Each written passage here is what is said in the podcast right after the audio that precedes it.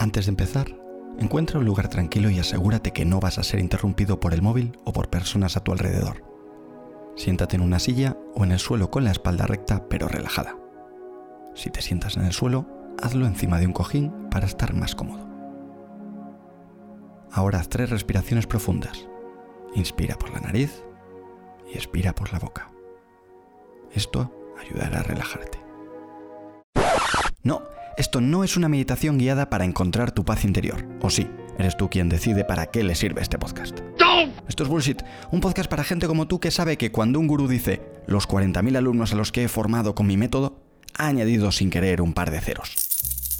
En este episodio quiero agradecer a un nuevo oyente del programa. Sí, tú. Sí, sí. Sí, sí, tú, tú, tú. Tú, tú. Bueno, dicen que si eres agradecido con lo que tienes, generarás más. Una frase que esconde demasiada información y complejidad en un espacio tan pequeño. Podríamos llamarlo efecto IKEA. La acuñó nuestra colaboradora Oprah, habitual del programa. Oh, yes. Buscando frases para estos episodios me he dado cuenta de una cosa que me inquieta. ¿Son en realidad todas las frases motivacionales exactamente iguales? Oh, yes. ¿Hay un generador de frases motivacionales que cambia palabras por sinónimos y personajes famosos unos por otros? La conspiración de la frase motivacional. Iker, por favor, ayúdenos. Hola amigos, ¿cómo estáis? Yo siempre he creído en las señales. En el episodio de hoy vamos a aprender a ser felices gracias a la ciencia. Ahí lo dejo. Bueno, no lo dejo yo, lo dejan los medios que usan esta coletilla para que alguien se crea algo de lo que dicen. Click Bait. Nice. Como siempre, avalados por estudios y profesores de supuesto renombre, pero de compleja trazabilidad. Lo que dice la ciencia, 10 claves para ser feliz. Allá vamos. La primera es viaja a menudo.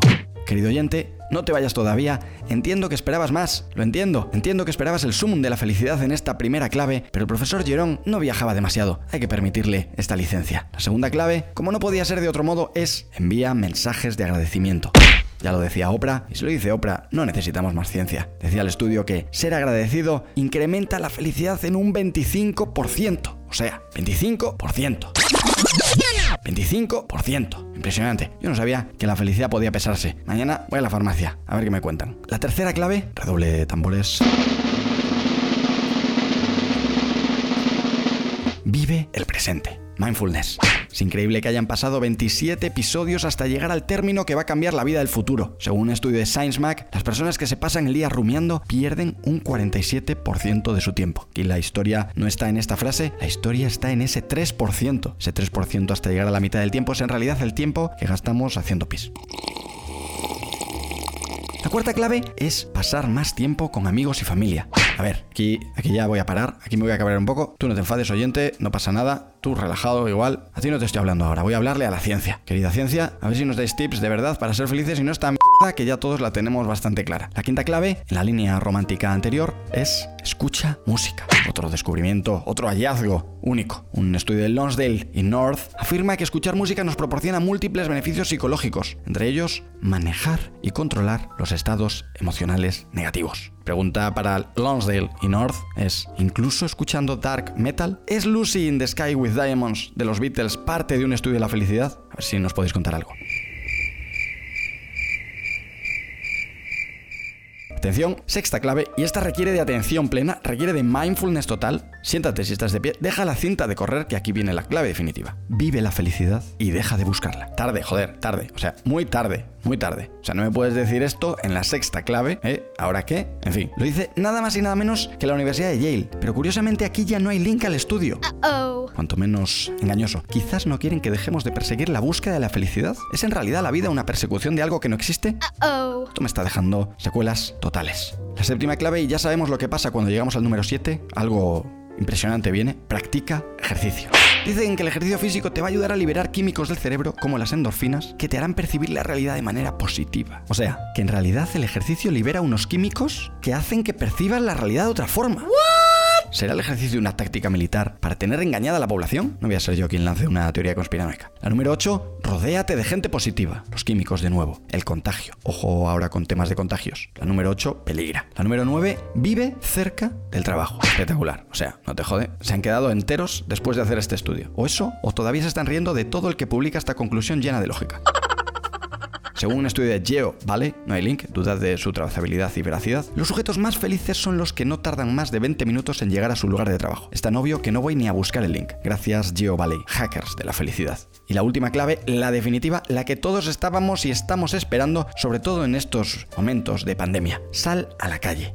Un estudio de la Escuela de Ciencias Económicas y Políticas de Londres concluyó que pasar 20 minutos en la calle cuando hace buen tiempo no solo propicia el buen humor, sino que también puede mejorar la memoria. Ojo, ojo, ojo, dos cosas importantes aquí. Primero, 20 minutos. No hablamos ni de 18 ni de 22. Hablamos de 20. Así que ya sabes, bájate a la calle siempre con un, con un relojito de estos de cocina que te va a funcionar fantástico.